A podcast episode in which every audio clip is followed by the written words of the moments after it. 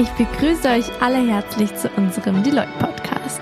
Mein Name ist Sophia und bei mir ist heute zu Gast Alexander Paulus. Mit ihm spreche ich gleich über den Unique Accounting Pioneers Award. Deloitte und die LMU zeichnen damit herausragende Forschungsleistungen auf dem Gebiet der Rechnungslegung und Wirtschaftsprüfung aus.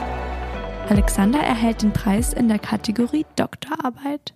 Hallo Alexander, schön, dass du da bist. Hallo, vielen Dank für die Einladung. Möchtest du dich kurz vorstellen? Wer bist du? Was hast du studiert und was arbeitest du jetzt? Gerne, ja.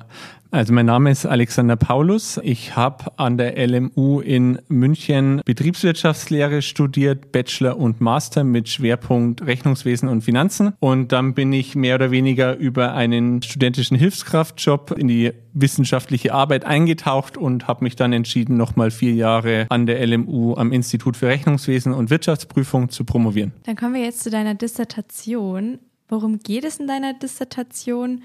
Und wieso hast du dich für dieses Thema entschieden? Und ich habe mich auch gefragt beim Durchlesen deines Abstracts, wie kommt man auf dieses doch etwas nischigere, spannende und auch interdisziplinäre Thema? Gerne, ja. Also der Titel lautet ja Essays on Information Dynamics in Financial Markets.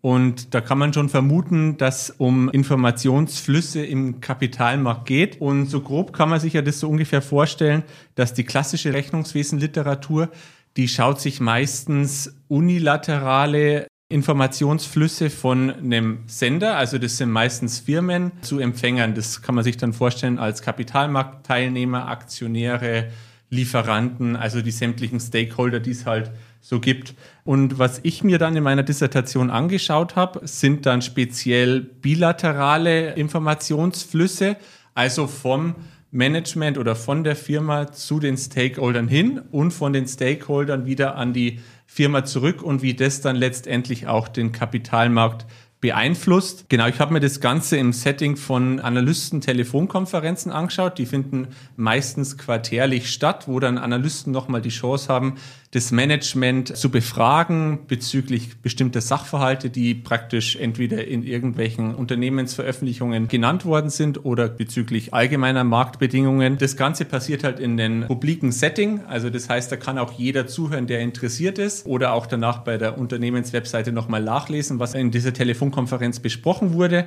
Und genau, und ich habe mir einfach angeschaut, wie sich da vor allem diese Informationsflüsse und die ganzen Informationsdynamiken, die ja in so einem kommunikativen Setting vorkommen, wie sich dann das letztendlich auf den Kapitalmarkt auswirkt. Das war so Gegenstand von zwei Projekten meiner Dissertation. Ich habe ja eine kumulative Dissertation geschrieben, da gab es dann auch noch ein drittes Projekt. Und in dem dritten Projekt, da ging es zwar auch wieder um Informationsflüsse, allerdings habe ich mich da etwas mehr auf die sprachlichen Eigenschaften von Managern beschränkt. Und zwar haben wir uns da angeschaut, wie sich zum Beispiel die Sprechgeschwindigkeit auf die Wahrnehmung der Extrovertiertheit von Managern auswirkt.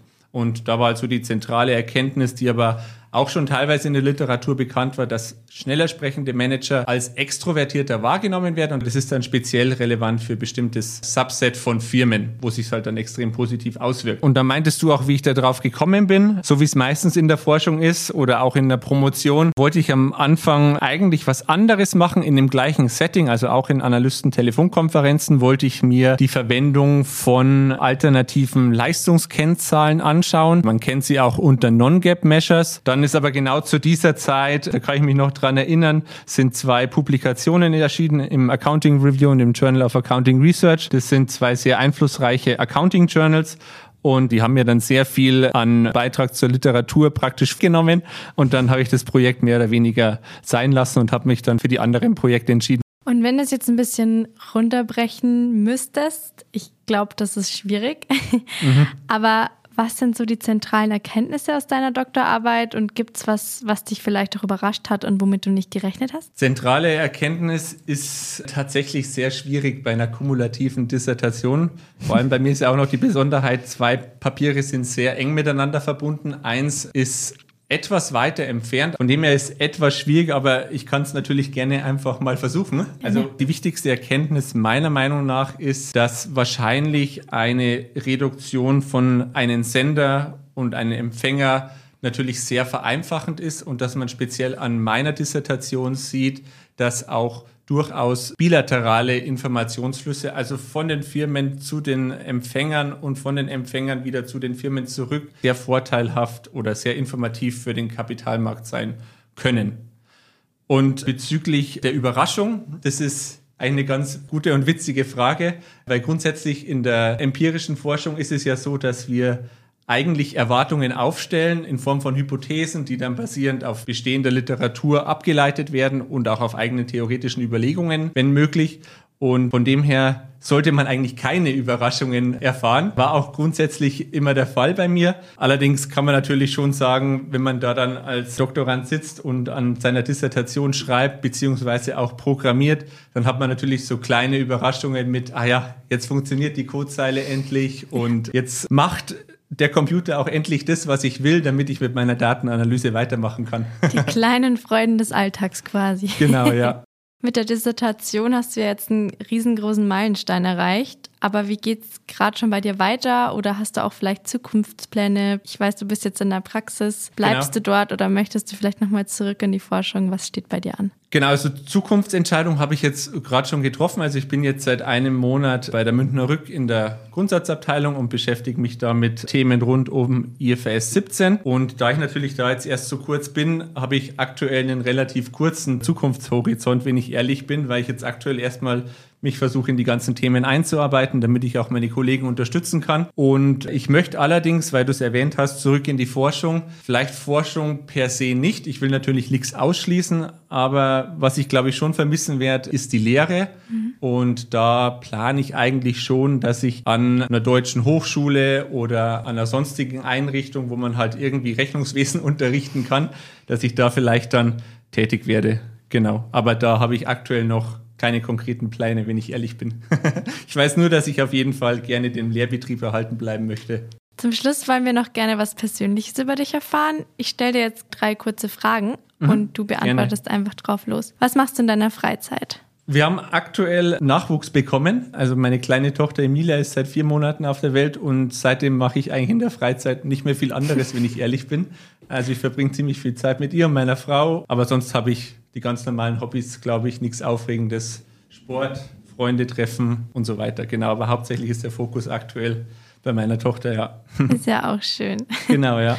Was ist dein Lieblingspodcast? Lieblingspodcast habe ich, glaube ich, gar nicht so richtig, obwohl ich relativ viel Podcasts höre, weil ich pendle jeden Tag nach München mhm. und da hat man dann natürlich sehr viel Zeit und immer Musik hören ist auch irgendwie dann langweilig mal. Deswegen sind Podcasts eine ganz gute Abwechslung, weil natürlich immer aktuelle Themen diskutiert werden. Und da höre ich aktuell eigentlich sehr viel Politik-Podcasts, das Politikteil und auch den Politik-Podcast vom Deutschlandfunk.